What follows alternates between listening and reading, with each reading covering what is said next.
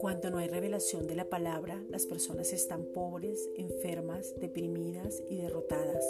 Por eso te pedimos, Padre, en el nombre de Jesucristo, que nos des espíritu de sabiduría y revelación en el conocimiento tuyo. Alumbra los ojos del corazón para poder ver y entender el llamado, la herencia y el poder que nos habita. Efesios 1, versículos 17 al 23. Danos una revelación sobrenatural de tu palabra para poder correr la carrera que tenemos por delante y confiamos en ti. Tú nos dejas en vergüenza y por eso nos das la sabiduría, las estrategias, la inteligencia para que hoy mismo estemos en tu palabra y no dejarnos mover.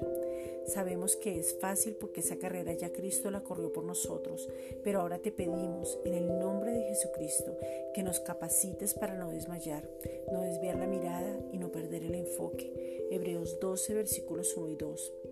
Padre, es tu mano quien nos sostiene, somos tu hechura, tu poema, Efesios 2.10. Tú nos preparaste de antemano para andar en buenas obras en esta vida.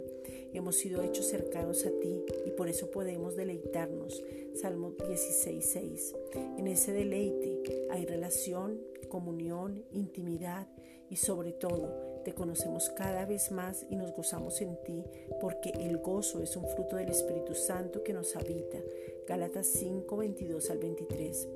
Tú eres nuestra fortaleza, tú nos das la fuerza para no caer, tú nos nutres, tú nos alimentas, como buen Padre nos sostienes y te pedimos una revelación sobrenatural de la paternidad. Solo por el Hijo vamos a ti. Juan 14, 6. Gracias Padre.